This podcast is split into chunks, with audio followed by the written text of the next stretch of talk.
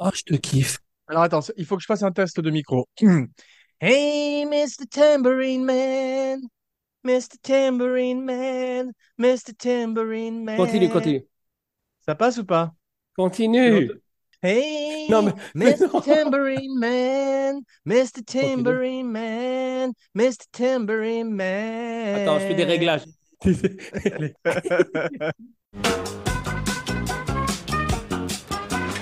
Okay, let's run.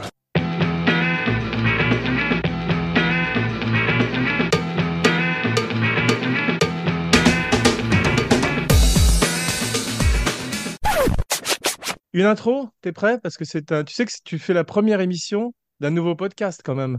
Tu devrais être fier. Je suis très fier. C'est- Comment s'appelle ce nouveau podcast? Podcast. Il y a une couille dans le podcast.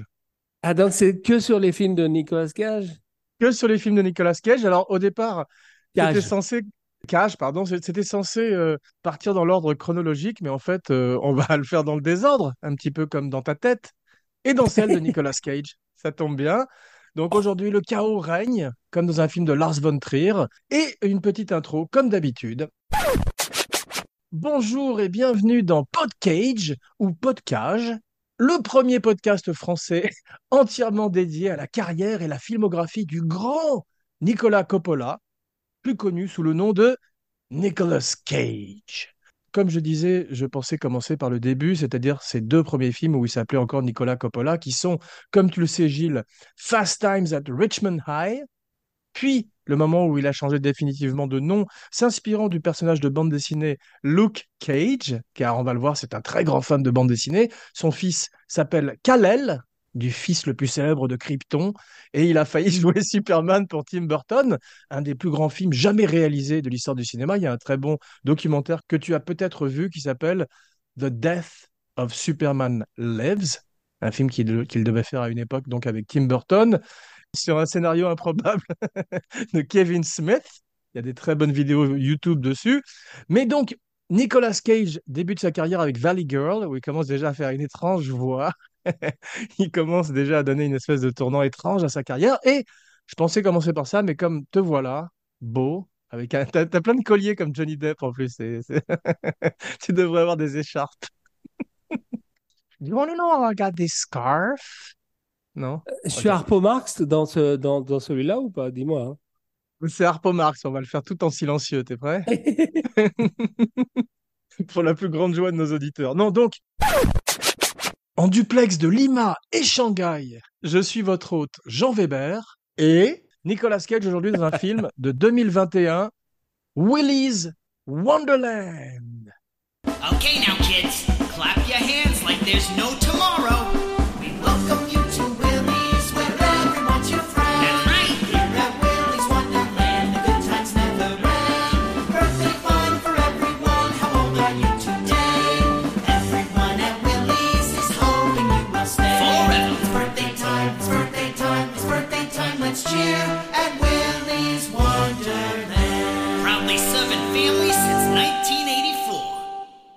Film que je précise, tu as choisi. Et Non, non, donc, non, non. probablement, non mais je suis très heureux parce que c'est un de ceux que j'aime bien. Et effectivement, comme je disais, il y aura des hauts et des bas dans cette émission, à l'image de la carrière du grand Nick. Et euh, aujourd'hui, je compte sur toi pour nous amener vers les sommets. C'est à Pouet, toi, mon frère, Gilles Weber. Attends, je t'ai même pas présenté. Donc, première émission avec Gilles Weber. Gilles Weber, mon frère, chanteur, poète, homme libre, toujours tu chériras la mer. Et Ouais. c'est donc euh, une grande joie de, de t'accueillir dans l'émission. C'est trop rare. Même les auditeurs le disent. Même l'auditeur le dit. Il l'a dit. Je sais qu'il a dit. Tu Et me dis quand je peux euh, parler, hein, parce que ça commence à être long, un peu long. hein, pour c'est vrai, c'est vrai. C'est fait. Boum. Harpo Marx, à toi. J'ai une fan base. J'ai ma fan base. Ta femme baise? Mais la fan base, c'est- on se dit pas ça en anglais? Si, si, si, pardon, mais j'avais mal compris. Je croyais que tu me. tu me- Ça Ok. commençait très mal. Vas-y. De toute façon, je savais que ça allait commencer mal, mais euh, il faut quand même dire aux gens, il faut, normalement, il faut pas dire, euh, faut pas parler de l'envers du décor, mais c'est une émission qu'on a préparée euh, depuis très longtemps, Ah oui. et il faut quand même vrai. que les gens sachent qu'on s'est donné beaucoup de mal. Bah, je suis à raison de, de le signaler. Merci, Gilles. À toi. Je voulais savoir, Gilou, euh, je t'appelle Gilou, hein, tu m'en veux pas. Quelle Bah, était euh, la première fois que tu as découvert Nicolas Cage? Je Ah, sais pas si c'est dans ce film que tu n'as pas aimé, que j'ai adoré, qui s'appelle Cotton Club. Si, moi, en fait, je l'adore lui dans ce film et beaucoup de choses du film, mais c'est un film qui est une moitié de film, en fait, si tu veux, où il y a beaucoup de choses extraordinaires et lui est fantastique dedans. Moi, je l'ai découvert dans Rumblefish, du même Francis Ford Coppola, parce qu'effectivement, avant de changer de nom, parce qu'il avait du mal au casting, car tout le monde pensait que c'était à cause du népotisme qu'il commençait sa carrière, et avant de devenir Nicolas Cage, il s'appelait Nicolas Coppola, donc c'est le neveu de Francis Ford Coppola, et il a fait Rumblefish avec lui d'abord, puis Cotton Club. Moi, je l'ai découvert dans Rumblefish, où il faisait, pour une des rares fois de sa carrière, un mec normal. Mais euh, j'ai une question. Est-ce que Coppola euh, n'a pas dit qu'il avait aucune chance d'être euh, connu? C'est très possible, effectivement, mais euh, il l'a quand même employé deux fois. Il lui a donné un très beau rôle dans Cotton Club, comme tu dis, où il fait une espèce de gangster digne d'un James Cagney ou d'un Edward G. Robinson, Mad Dog, une espèce de chien fou. Et euh, surtout, il était en voiture un jour avec son, son oncle, Francis Ford, qui venait de faire le parrain, numéro 2, et qui conduisait à fond en écoutant Baby, You're a Rich Man. Baby, You're a Rich Man des Beatles. Et tout d'un coup, il a dit Moi, un J'ai jour, fait le parrain de. j'ai fait le parrain de motherfuckers. Et donc, il manquait d'écraser des gens et tout. Et Nicolas Cage a dit Moi aussi, un jour, je serai comme ça. Et euh, il a fait le parrain 3. Non, mais je suis pas fou. Il a dit qu'il ne réussirait jamais. Je sais, ça m'étonne que tu te rappelles pas de ça. Il a dit à, à Nicolas Cage qu'il serait, qu'il serait jamais un grand acteur. C'est possible, mais effectivement, pourtant, ça fait 10 ans que je prépare cette émission avec toi, donc euh, c'est une des choses qui m'a échappé, malheureusement. Mais c'était trop fatigué. On l'a trop préparé, je crois. On, a trop, on est trop fatigué, on n'a pas dormi la nuit dernière, il faut préciser. Et que là, c'est vraiment. euh, Quelle heure il est au Pérou pour toi? Je sais pas, genre, on a tellement travaillé sur cette émission que je suis complètement euh, déboussolé. Ah, On a brûlé euh, la chandelle par les deux On-. Je sais, je sais plus rien. moi non plus, je sais même plus de, de quel est le sujet du de, de l'émission, ni rien.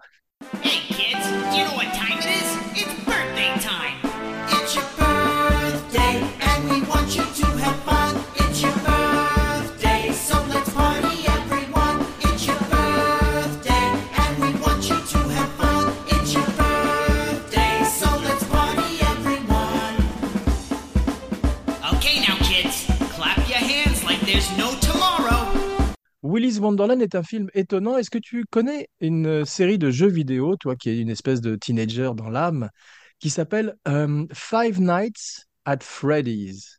Non, je connais pas du tout. Bon, ça a été un phénomène de, de société. C'est un jeu vidéo qui euh, raconte les histoires d'un. En fait, c'est toi qui est, c'est toi dans une espèce de euh, Chuck E. Cheese. Chuck E. Cheese, c'est une chaîne de restaurants en Amérique pour les enfants. Ah bah ça je connais, de rat. Nolan Bushnell. Voilà, il y a une espèce de rat en animatronique qui accueille les enfants. Il est terrifiant d'ailleurs et tu peux y manger des pizzas et jouer à des jeux vidéo rudimentaires. Et donc, ça a inspiré un jeu vidéo qui s'appelle Five Nights at Freddy's, un des premiers jeux vidéo d'horreur, où tu te retrouves à la manière de Nicolas Cage, le concierge du film dont nous allons parler aujourd'hui, enfermé dans un restaurant à te battre contre des animatroniques, ou en tous les cas des animatroniques terrifiantes qui apparaissent dans l'ombre, dans la pénombre et qui te terrorisent durant toute une nuit. Il y a un film d'ailleurs qui sort dans quelques jours avec un type qui s'appelle Josh Hutcherson, je crois, qui était le petit garçon, le, enfin pas le petit garçon, c'est un, acteur, c'est un adulte qui ressemble à un petit garçon qui jouait dans euh, Hunger Games. Tu as vu cette série de films? Non, c'est- euh, Battle Royale? non, pas du tout. Vraiment. Hunger Games. Donc ça Parce commence le bien. mot- tu connais- euh, quand les gens ont faim, ça, ça, me- ça me gêne. T'as faim? T'as pas mangé? T'as pas mangé Non, mais Hunger? Games, ça s'appelle, non, c'est ça? Ah ouais, c'est ça. Ouais. Ventre affamé n'a pas d'oreille. Une seconde. Por favor, estoy haciendo un, un podcast. Pour notre, notre audience espagnole. Merci, Gilles. C'est vrai Qu'on vient de perdre. On est très connus à Lima. C'est euh, Mais tu sais que je suis très, très connu dans toute Amérique latine. Nul n'est prophète en son pays. T'es le Julio Iglesias français? Exactement. Donc, tu as une chance folle. Mais c'est vrai qu'avec tous les colliers que tu as, je comprends que tu sois une star. Seule une star peut avoir autant de colliers. Pour chaque auditeur, j'ai un collier. Allez, vas-y, raconte-moi un petit peu. Déjà, tu t'es trompé. Hein. Pizza Factory, Nolan Bushnell était le, le patron d'Atari, enfin le, créateur d'Atari, et tout à coup, il a fait cette, euh, cette chaîne de pizza et c'est devenu n'importe quoi. Mais ça Voilà. s'appelle pas Pizza Factory, ça s'appelle Chuck E. Cheese. Non, j'ai pas dit que ça s'appelait Pizza Factory, j'ai dit qu'il a Si. créé euh, cette chaîne de pizza qui s'appelait donc. Et il, est parti de, de-. T'arrêtes de T'arrives pas à dire rire. le nom. T'arrives pas à dire le nom, c'est ça qui me fait rire.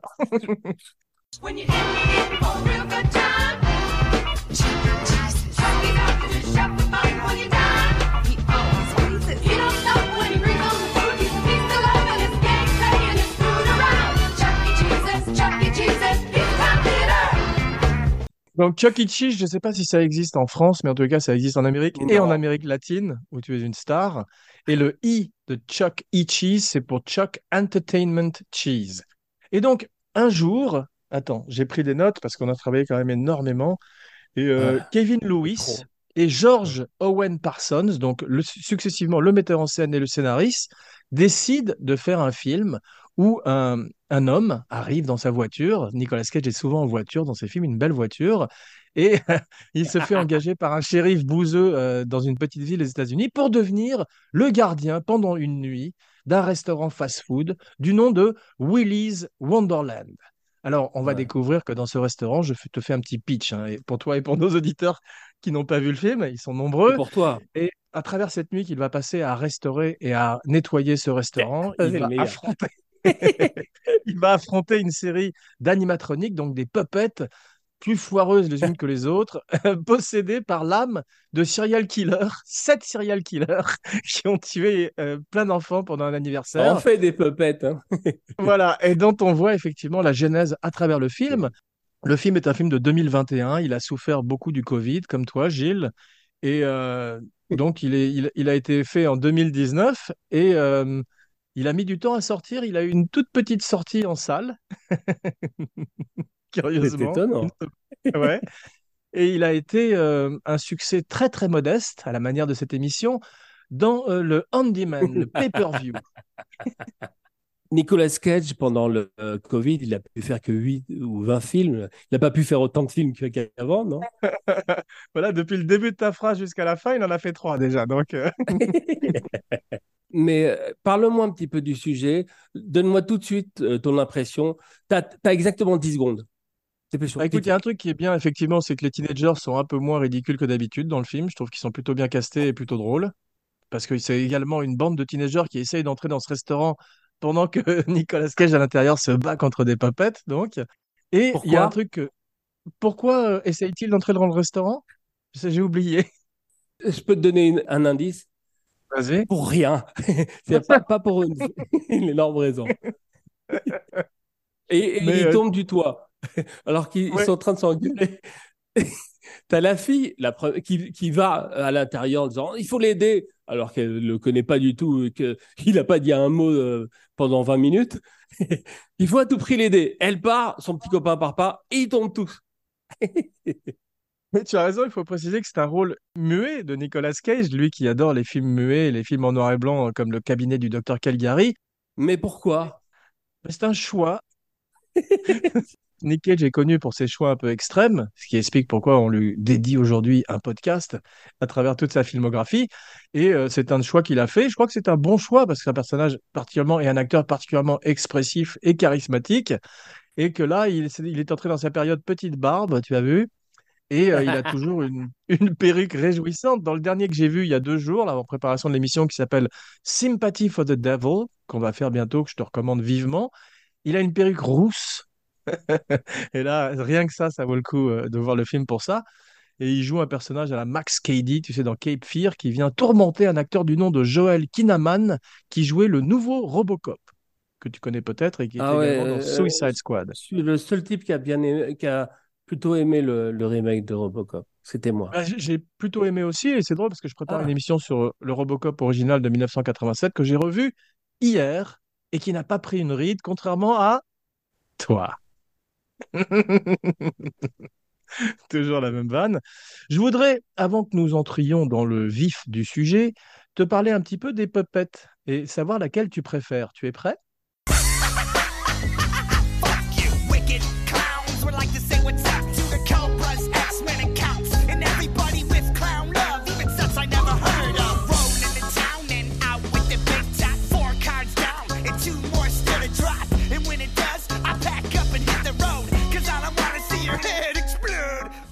La première. Alors, je vais te dire leur nom parce qu'effectivement, c'est drôle quand tu lis le casting, il y a marqué Human Cast, qui sont donc tous les acteurs humains du film, et il y a également le Puppet Cast, les animatroniques. Donc le premier, c'est le chef. Euh, le, Mhm. le restaurant s'appelle Willy's Wonderland, et c'est Willy Weasel. C'est un furet puant avec Mhm. un énorme cou qu'affronte donc Nick Cage à la fin, un peu à la manière de, c'est un peu le jeu, euh, le jeu de la mort de Bruce Lee, mais avec des puppets. Puppet un coup, t'es tout rouge pourrait être le titre alternatif du film. Et donc Mhm. ensuite il y a Tito Turtle, qui est une tortue mexicaine, je crois. Le gorille, c'est pas Non, mais je, vais- avant. je te l'ai dit dans l'ordre. Il y a Ozzy Ostrich, qui est donc l'autruche. Tu as, comme tu disais, Gus Gorilla, qui est donc le gorille. Et tu as Camille, Camille Caméléon, Sirène Sarah, Nighty Night le chevalier et Artie Alligator, le crocodile intellectuel avec un béret. Et Bébert le mégot. Non, mais c'est incroyable les noms. C'est les noms français? Non, ce sont les noms anglais que je, te je te traduis au passage. Mais en fait, si tu veux, euh, il y a une série de, de comic books, de bandes dessinées qui sont sorties pour expliquer l'origine des puppets. Là, c'était pas la peine. Mais en revanche, euh, laquelle tu préfères, donc, toi? Moi, je crois que c'est Sirène Sarah, parce qu'elle est un peu Ah, flippante. C'est celle qui. C'est laquelle, toi? C'est pourquoi je l'aime pas du tout, la première. Non? En fait, c'est pas elle que j'aime pas du tout. C'est que j'adore le principe, mais elle est, elle est absolument invincible et elle a une espèce de combat avec la fille et on sait pas du tout ce qui se passe après et la fille ressent en disant Ah bah dis donc, alors là, non, c'était chaud, hein. C'est vrai, mais ça, c'est typiquement des problèmes de montage et du fait qu'ils n'ont pas dû tourner euh, tout ce qui devait tourner sur leur plan de travail à cause du Covid et à cause du budget, parce que c'est un tout petit budget, comme tu peux l'imaginer. Parce que j'aime bien, c'est son personnage à elle, de Sirène Sarah, parce qu'elle me rappelle le personnage de Pris, joué par Daryl Hannah dans Blade Runner, une version extrêmement cheap. Ouais. Non, mais j'ai juste une question. Tu te rends compte quand même que, que- que tout le monde l'aide et qu'il repart groyon à jouer au flipper? Mais t'as vu, il, il se bat et après il recommence à illustrer vraiment méthodiquement. Il va être payé? Il nettoie ce fast-food, mais c'est un personnage. Parce qu'en fait, les gens, les gens ont dit. Le metteur en scène a dit qu'il voulait faire un mélange de Pale Rider, tu sais, le film avec Clint Eastwood où il arrivait dans une ville, et euh, un homme sans nom arrivait une fois de plus dans une ville, et un mélange avec un film que tu as peut-être vu que j'aime beaucoup qui s'appelle Killer Clown from Art- Outer Space. It was a night like any other night. Then something happened.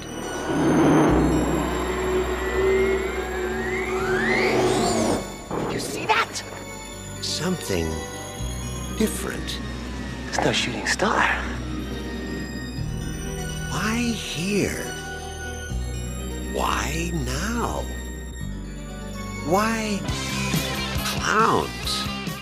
Tu avais une bande de Non, clowns en animatronique qui arrivait de l'espace et euh, qui, euh, à l'aide de tartes à la crème mortelles et de rayons laser qui transformaient les gens en barbe à papa, décimaient une petite ville des États-Unis. C'est un très grand film, donc c'est ça? Ben, c'est les frères Chiodo, ne ris Ah, pas, bah, Ouais. ah, d'accord. qui font, qui ont fait un très grand travail de, d'effets spéciaux, puisque c'est eux qui mettaient en scène et qui faisaient leurs effets spéciaux, et en particulier donc ces marionnettes, ces puppets, qui rappellent un peu, un petit peu effectivement celles de Willy's Wonderland. Que, C'est- euh, qui, Nick qui est le metteur en scène, pardon, Jean? Alors le metteur en scène, c'est très simple, parce que ça fait dix ans que je prépare cette émission. Je prépare cette émission même avant que le film n'ait été, fait. C'est Ke- Kevin Lewis, donc le metteur Siri. en scène. Siri, qui est le metteur en scène de- Alors c'est très simple. Siri. Franchement, c'est un podcast avec Gilles Weber, Jean Weber et Siri. Et il n'y en a pas un qui pour rattraper l'autre, hein, vraiment. Invité spécial, Alexa. Qui vient de partir.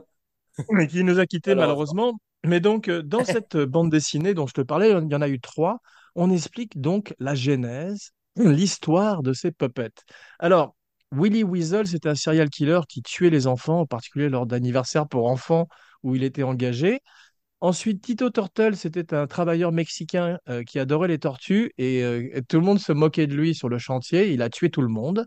Gus Gorilla, c'était un gardien de zoo qui euh, a offert un jour une banane au gorille et euh, il s'est fait réprimander par son chef et il l'a tué. Et tout ça, c'est des origines- raisons, non? Dé- dé- Déjà, le fait quand quelqu'un se moque de toi parce que tu aimes les tortues, tu prends un couteau et tu. Non? Ouais, c'est la meilleure origine de serial killer que je connaisse, il n'y a pas de doute. C'est vraiment des raisons parfaites pour tuer plein de gens, non? Sirène Sarah, apparemment, est une femme qui est la sœur de Willy Weasel dans la, dans la vie Bah, du serial c'est pour killer. ça qu'elle tue tout le monde. Exactement. Nighty Night, le chevalier, donc j'aime bien son origine, parce que c'est un type qui travaillait dans une, une foire médiévale, tu sais, comme il y a aux États-Unis, où tu t'habilles en chevalier, genre monde ouest, tu sais, mais avec des êtres humains, pas des robots. Et euh, donc un jour, euh, on a dû se moquer de son costume de chevalier, et il a empalé un des clients sur sa lance. Ils sont pas un petit peu quand même tendus, tous ces gens. Susceptibles, ils sont un peu susceptibles, ouais. Une blague et ta ta ta ta ta. Le plus cliché et peut-être mon préféré, en fait, c'est Artie Alligator, donc ce crocodile avec un béret, parce qu'apparemment il est français, et euh, qui était un professeur d'art. Et euh, il estimait que le monde manquait de couleurs. et il a décidé de tuer les gens et de peindre des toiles avec leur sang, donnant à chaque ouais. meurtre une couleur de plus au monde. Mais ça, c'est une bonne idée. C'est une bonne idée, celui-là, pas de pas cliché Non, du tout. les autres, c'est un petit peu, les gens- un petit peu, un petit peu trop euh, ex- excessif, non? Ouais, Ils sont tous très susceptibles, mais en, tuer- en tuant les gens, il dit Je voudrais changer les couleurs du monde, changer les couleurs Je du me temps. souviens, et et Nicolas Cage est, est au flipper et t'as cru l'entendre. Je voudrais changer. Mais donc, il y a effectivement une musique euh, très présente dans le film, comme dans cette émission, faite par un groupe qui s'appelle Émoi, un nom français. Et euh, Nicolas Cage, tu as remarqué qu'il danse dans le film. C'est devenu une de ses marques de fabrique, un peu à la manière d'un Pacino, Ouais. qui danse dans la plupart de ses films, ou même Margot Robbie, qui danse dans la plupart de ses films également. Spécial Barbie bientôt avec Gilles, je crois que tu as adoré. Et euh, donc, euh, il danse, il danse en jouant au flipper. Et il faut dire que Nicolas Cage dansant en jouant au flipper, ça vaut le prix de la place déjà. Et dans le dernier Sympathy for the Devil, il danse également. T'as pas l'air convaincu. Il danse également après tout. avoir mis de la musique. Maintenant, la rubrique que vous attendez tous, le cagomètre.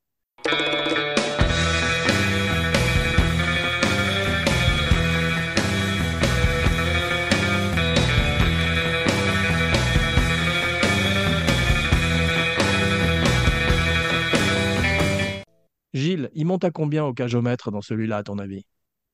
Qu'est-ce que tu appelles le un- cagomètre? C'est dans le quand il- ridicule quand ou il- dans le talent? Non, c'est quand il, quand il cage out, quand il devient ce qu'on appelle le rage cage, la cage rage, et que tout d'un Ouais. coup, il pète les plombs. Alors, entre 1 et 11, jusqu'à combien monte-t-il dans celui-là? Euh, je crois que je suis pas la bonne personne parce que j'ai beaucoup de respect pour Nicolas Cage. Donc, là, donc, c'est, pas... un compliment, c'est pas, pas un défaut. Ah, le, le c'est un compliment. Donc, ouais. donc, je, lui, je lui donne 11. Je lui donne content 11 aussi. Je lui donne 11 aussi. Je suis d'accord avec toi parce qu'effectivement, je crois qu'à chacun de ses films, il aura 11. Toujours la même note. C'est Nicolas Cage, quoi. C'est le jour où il va mourir, on va arrêter de se foutre de sa gueule. C'est tout ce que Mais surtout, bah ouais, bien sûr, mais surtout, comme je disais dans un papier que tu aurais dû lire car il était formidablement écrit, Nicolas Cage, c'est Nicolas Cage, c'est comme ça que Sean Connery l'appelait dans The Rock, donc est un des euh, plus grands acteurs actuels. C'est un goût acquis, un acquired taste, comme on dit chez lui en Amérique, comme les huîtres ou le ankimo, ce qui explique pourquoi il a ses détracteurs malheureusement, et cette émission va changer ça. Et il a ses ultimes fans parce qu'il est devenu à travers le temps un genre de film à lui tout seul, et même dans ses films les plus improbables, il donne tout. Contrairement à Ouais. euh, De Niro, par exemple, dans Fin de carrière, ou des gens qui sont un peu plus en vitesse de croisière. Je vais pas dire Bruce Willis vrai. parce qu'il est malade malheureusement et s'est retiré des écrans, mais disons que les dix dernières années de la carrière de Bruce Willis, avant qu'on apprenne sa maladie, respect à, euh, à Bruce, euh, il était un petit peu effectivement en pilotage automatique, on va dire. Alors que. Cage donne toujours tout et pratique une espèce de, de cinéma et de performance gonzo. Il appelle lui- lui-même ça le shamanic acting, l'acting chamanique, où tout d'un coup il est quasiment possédé et euh, amène une couleur à ses rôles que peu d'acteurs peuvent amener. J'imagine ce film-là avec euh, John Travolta ou euh, Steven Seagal, ça serait moins bien quand même. Je te parle de gens qui Ça vont souvent bien, en direct, en direct ou vidéo. Quoique Steven Seagal contre des puppets, c'est possible que ça- je paye quand même pour le voir. Ça a été extraordinaire. En fait, c'est extraordinaire. Tout gros face à, refaire. à Willy Il Weasel. faut faire une suite avec Steven Seagal qui vient nettoyer, non? Mais effectivement, Nick apparemment a payé ses dettes, donc il fait moins de films ces jours-ci, mais à une époque, il en faisait euh, 10, 20 par an, et de temps en temps, il y en avait un Mhm. bon, un très bon, comme est-ce que tu as vu un film qui s'appelle Pig? Euh, non, mais je viens de voir une affiche de ça. C'est bien ou pas? Ouais, c'est bien, il ressemble à Michel Simon. Et c'est, Mhm. euh, il joue euh, tout en retenue. Il monte rarement à 11 au cagomètre. Et il- ça raconte l'histoire d'un ancien chef. Ça raconte l'histoire d'un ancien, tient un film. ça raconte l'histoire d'un ancien chef cuisinier qui s'est retiré dans une forêt avec son cochon truffier. Et euh, tout d'un coup, il y a un... Et tout d'un coup, il y a un gang d'anciens cuistots qui lui volent son cochon truffier. Et il part à la ville pour se venger. La prochaine fois, tu me préviens quand, quand tu fais ça. hein. C'est Non, mais tout ça est C'est le meilleur strictement- euh, sujet que j'ai entendu, j'ai entendu dans ma vie. C'est un très grand sujet, surtout que tu as une moitié de film où c'est juste Nicolas Cage avec un cochon. Et je veux dire, tu peux pas ne pas être ému parce qu'il est... il adore son cochon.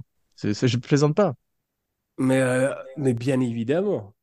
Ouais. Donc, euh, je te conseille de voir, Ouais, il faut que je le ainsi qu'à nos donc. auditeurs, ainsi qu'à notre auditeur, je vous conseille de voir euh, Pig, qui est un des derniers grands films de Nicolas Cage où il a fait une performance magnifique. Il est, euh, il a toujours une perruque insensée de film en film, comme je disais. Mais là, maintenant euh, qu'il est, qu'il a payé ses dettes, son perru- ses perruques sont de meilleure qualité. Tu verras, il en a une dans un Bah, film écoute, qui va sortir bientôt, qui s'appelle The Retirement Plan, le plan retraite, où il retrouve son ami dans la vie, Ron Perlman, Hellboy lui-même, avec qui il avait fait un étrange film où il avait les cheveux Ah. longs, La saison de la sorcière, Très beau Season of the film. Witch. And when I look so many different people to be, that it's strange, so strange. Mhm. Must be the season of the witch. Il est excellent, mais. Nicolas Cage est toujours excellent. Il y a pas, euh, Non, mais je viens de dire, je parle esthétiquement, je trouve qu'il est plutôt beau dans ce film. Il est beau, je te dis, justement, quand il a cette perruque avec les cheveux très longs, ça lui va assez bien. Et il- retrouve cette, un peu cette même perruque avec Ron Perlman dans ce film qui s'appelle The Retirement Plan, où il joue le rôle d'un type qui est à la retraite et qui revient pour tuer plein de gens. Je sais pas exactement pour quelle raison, Gary car vu que... Non, Gary euh, n'est pas dedans, malheureusement. Mais euh, on, on pourrait faire un podcast sur tous les films de Gary Busey, si tu veux, après le podcast. Plutôt que me conseiller, tu veux pas euh, euh, terminer euh, le film qu'on est censé. Si, On a tellement sûr. travaillé. que- Qu'est-ce que ça. Tu te rends pas compte toutes les heures qu'on a passées et tu veux pas. Siri, Siri, quelle est la fin du film? Cyril le clown, bien sûr. Le film fait 88 minutes, ce qui est toujours la marque d'un très grand film. Quand tu n'arrives même pas à faire une heure et demie, j'en sais la- quelque chose. Je Ouais. crois que le pharmacien de garde faisait 89 minutes. Ah bah voilà. D'ailleurs, je vais Mais- faire un remake du pharmacien de garde avec Nicolas Cage dans les deux rôles. Écrit par ChatGPT. Mais ça serait fabuleux, non? Fabuleux. Je me mets dessus dès qu'on a terminé cette émission, mais je voudrais quand même qu'on qu'on dise à nos Ah non, amis que le, le budget du film, parce qu'on a beaucoup travaillé, Gilles, c'est ça que tu te rends pas compte. Ouais, mais je- Le budget du film, 5 millions de dollars. Il, en a, il a remporté 400 000 dollars.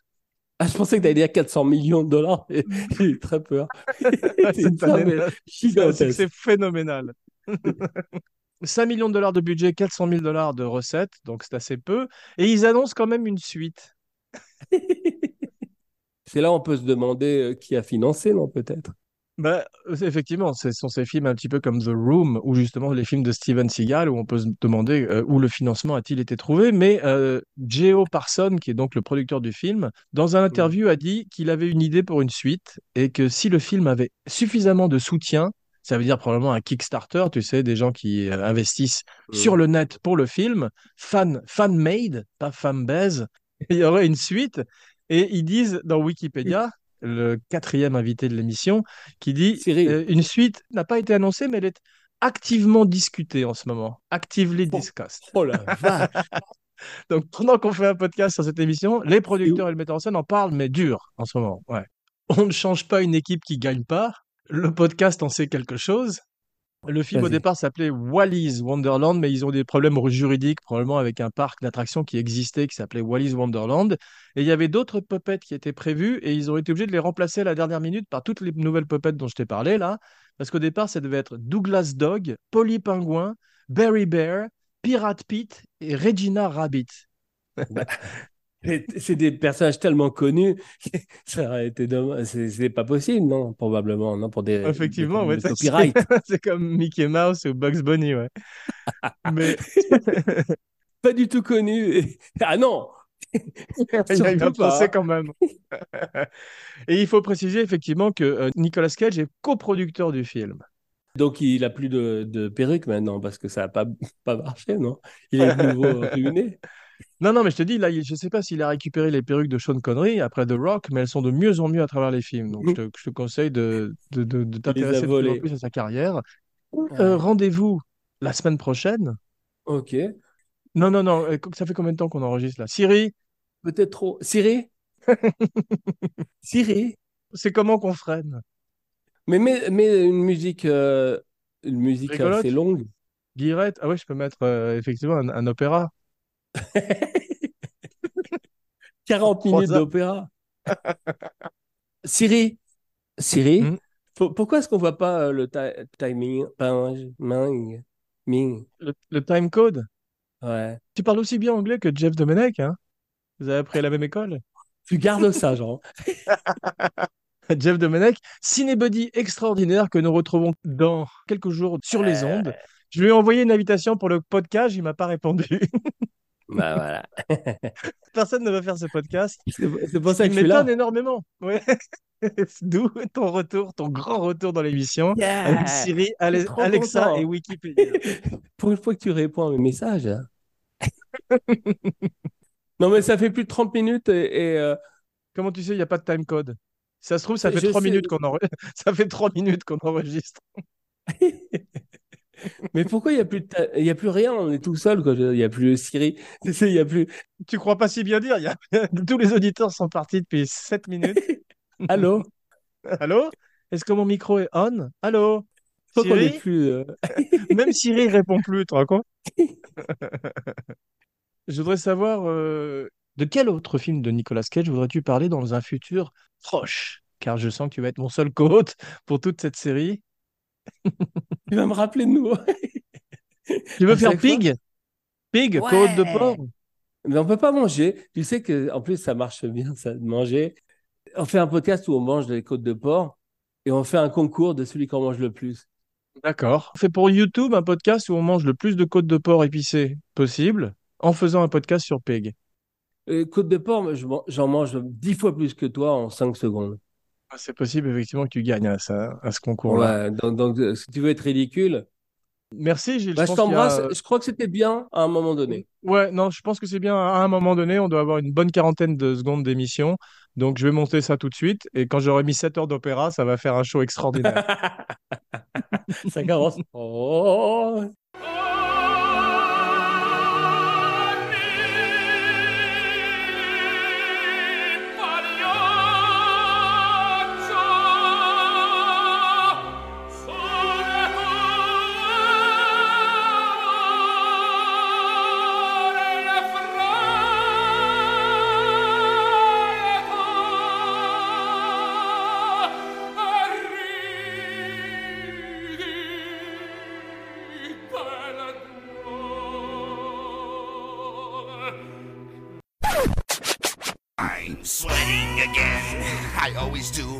Should probably take another pill or two. In the mirror, I see the face of Frankenstein, and that face is mine. I go to work at Subway, slicing ham. Cut my finger off again. I walk home, trying to dodge and hide from thugs that like to beat on scrubs. I go through this all the time, though I call. Jay, where the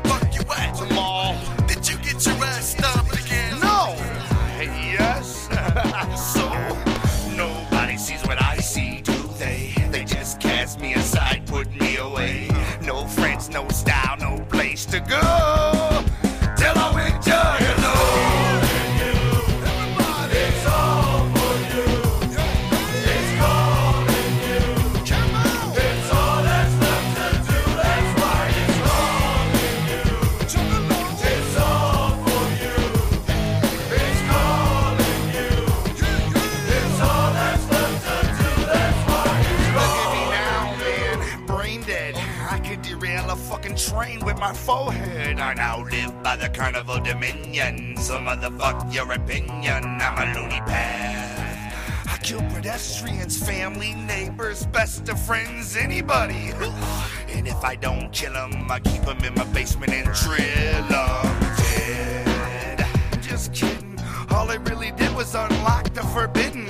I just let my fucking mind unwind. And I don't care what you think, you don't intertwine. Fuck the world and fuck everybody in it. Even a sneaker pimp's girl. I'd fuck her in a minute. You can live to impress and dress fresh, bitch. I don't care. Fuck everybody out there. Riders.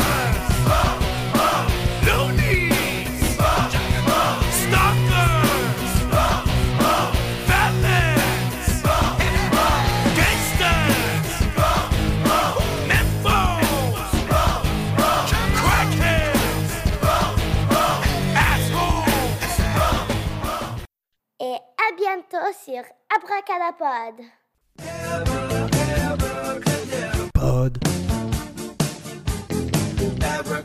Pod. Welcome to Willie's Wonderland. He's not trapped in here with them. They're trapped in here with him. It's your birthday